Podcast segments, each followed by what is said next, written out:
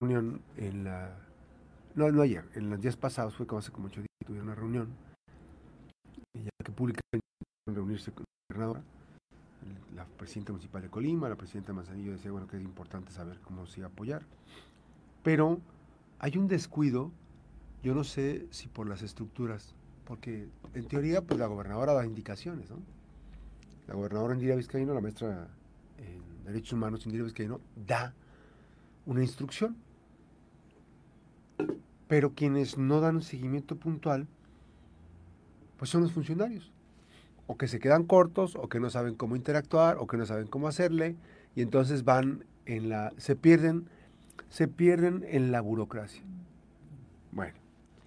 La eh, tormenta que ocurrió, la más fuerte, la pasada, fue por cuando se fue por Lidia, Em, ciudadanos están pidiendo la intervención de la gobernadora y de la delegada Viviana Valencia. Ellas hicieron un recorrido por las zonas afectadas.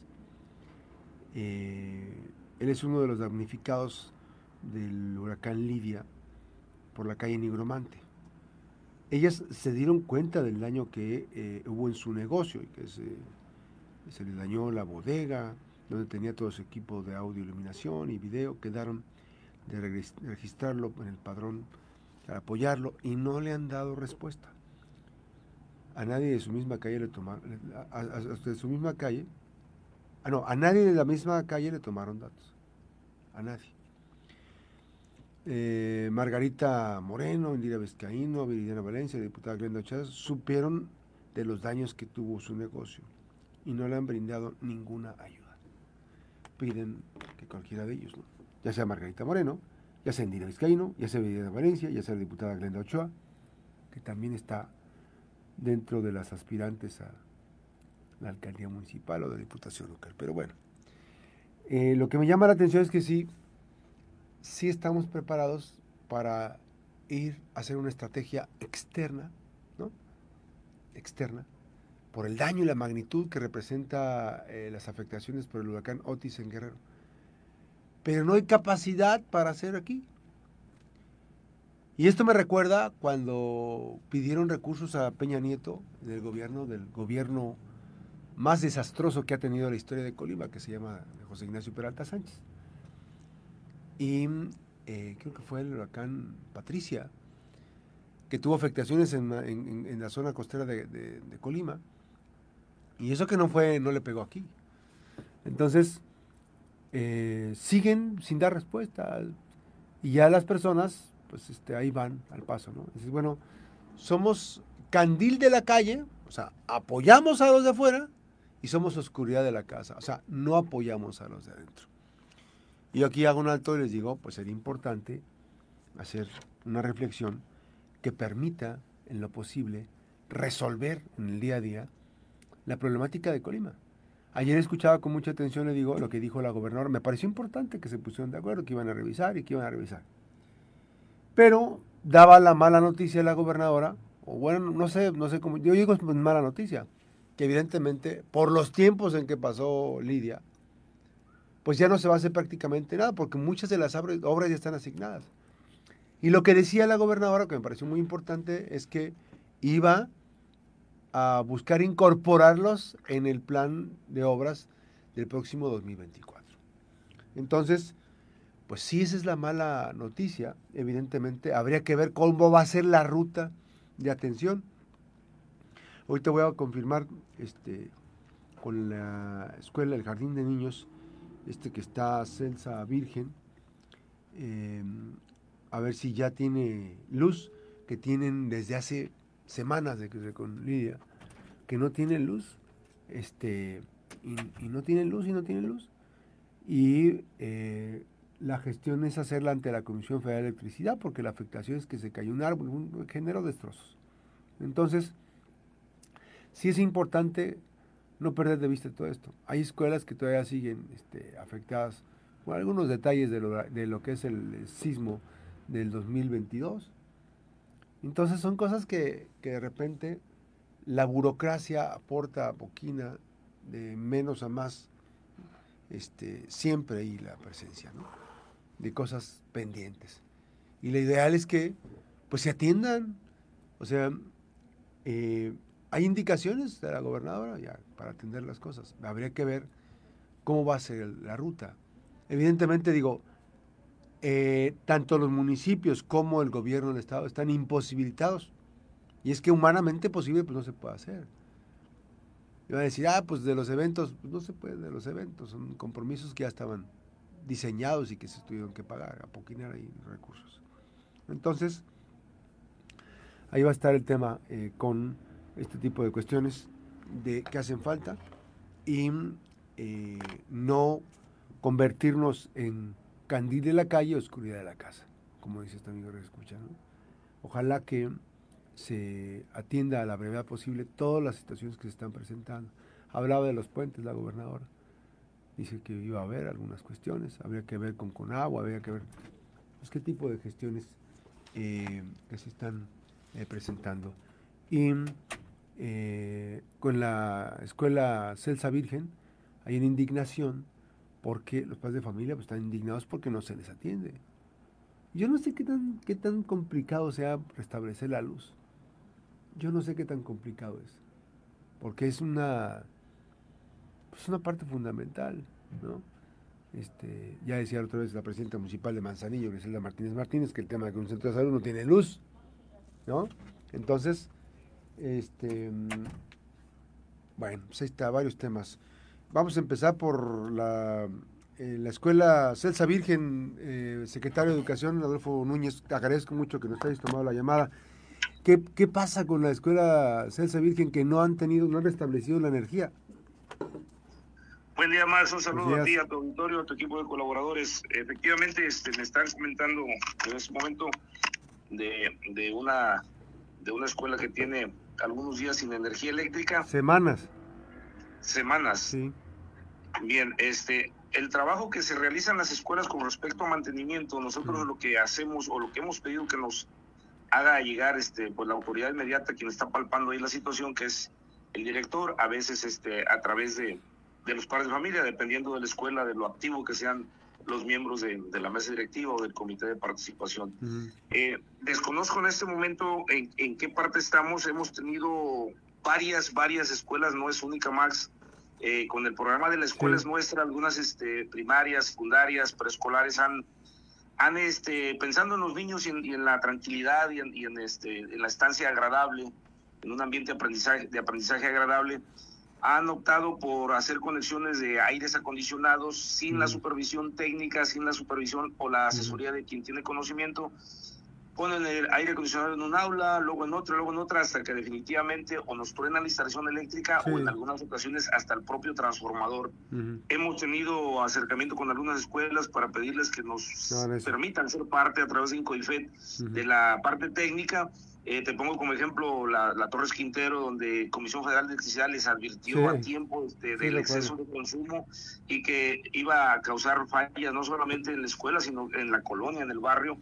Y eso este, a veces este, nos hace pues vernos mal porque se truena la instalación, se truena el transformador, frecuentemente este, bota las pastillas por el exceso de, de consumo y que no está preparada la instalación para ello.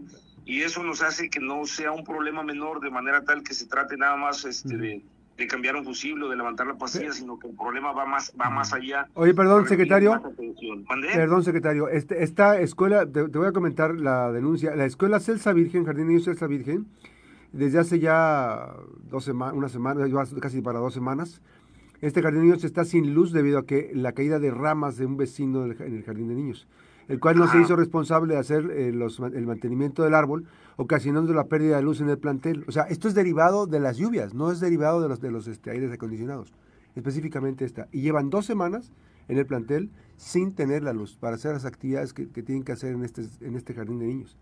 O sea, este no es de, sí, sabemos lo de los aires acondicionados en algunas escuelas, pero en este particular, esto es por ramas, este, pero no se ha hecho la gestión por parte de la Secretaría para restablecer la corriente eléctrica.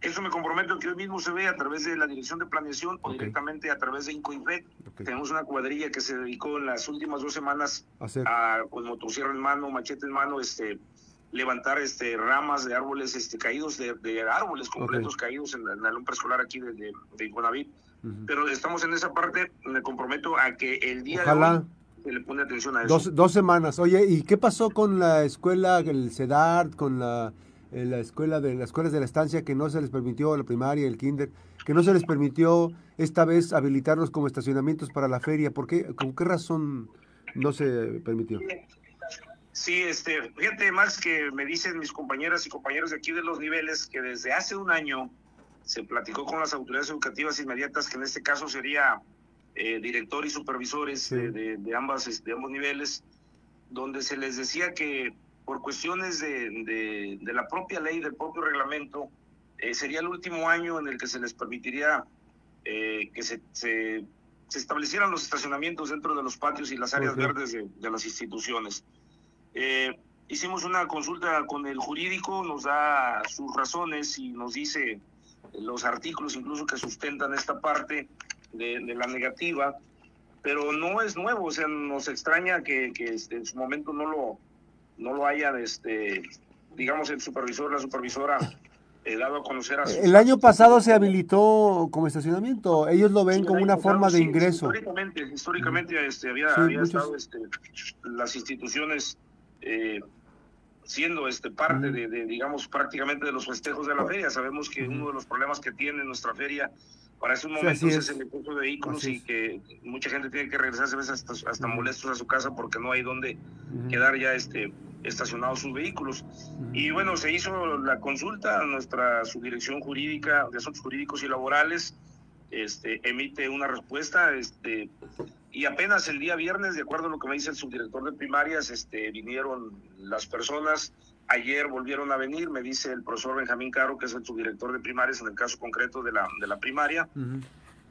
Y él los, los atendió y este, me dice, ahorita en la mañana estuve platicando con él, ahorita a las siete y media de la mañana me dice que el caso no está cerrado de acuerdo a las indicaciones que le dieron de, de la propia este, dirección de la, de la Comisión de los Servicios Educativos en el Estado no está cerrado este, la posibilidad de, de, un, de un manejo de un horario este, no tan extenso en lo que se refiere al número de horas, pero esa parte la están analizando junto con el jurídico, pero el jurídico, bueno, el jurídico está en lo de él y nos habla de que incluso eh, en el artículo 170, fracción octava de la Ley General de Educación, establece infracciones a quienes prestan este, servicios educativos cuando permiten que se realice dentro del plantel la comercialización de bienes o de servicios este, que notoriamente sean ajenos al proceso educativo.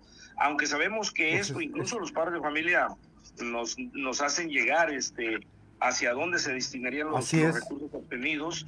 Aquí hay una tabla que ellos presentan, este, lo que estarían trabajando eh, los bebederos de, de, de, de ahí de, la escuela, este, lámparas, mantenimiento de aires de, uso de, del aula de medios, adquisición de algunos proyectores, este, las llaves de algunos bebederos, algunos ventiladores, eh, vitropiso de un aula que dice que tiene este, dañado.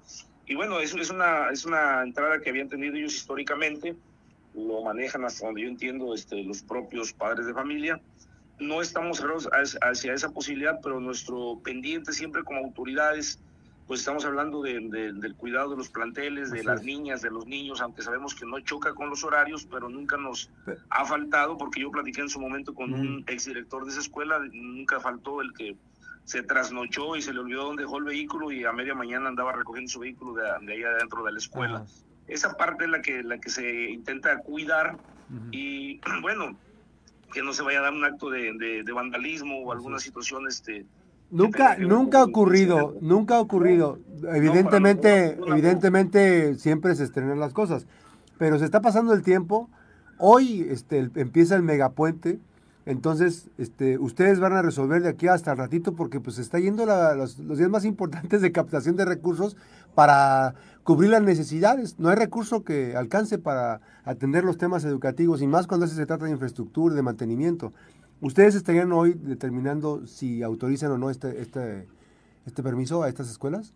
De acuerdo a lo que nos este, menciona el, profesor Benjamín Caro, que es el responsable del, nivel de, primarias, eh, quedó abierta esa posibilidad. La plática que tuvieron ayer este, con algunos padres de familia por indicaciones de la, de la directora de la Coordinación de Servicios Educativos y subsecretaria, eh, la maestra Charito Silva, eh, me dice que, él platicó en atención, en atención a la petición que le hizo ella, que atendiera a los padres y a las autoridades educativas y que están en esa, en esa posibilidad.